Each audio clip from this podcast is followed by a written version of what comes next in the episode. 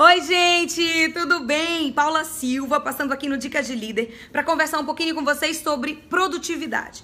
Eu vejo que a maioria das pessoas demora demais para entender a necessidade de ter uma constância de produtividade para que o seu negócio realmente vire algo sólido.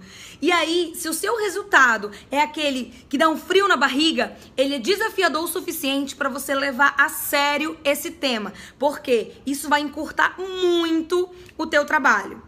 Pega uma folha de papel, escreve nele oito habilidades: estudo, lista, convite, plano, acompanhamento, fechamento, patrocínio responsável e promoção de eventos. Todo dia você vai olhar para ele, cola num lugar onde você senta e fica algum tempo do seu dia. Todo dia eu tenho que fazer todas essas atividades. E eu só vou dormir depois que eu ticar cada uma delas.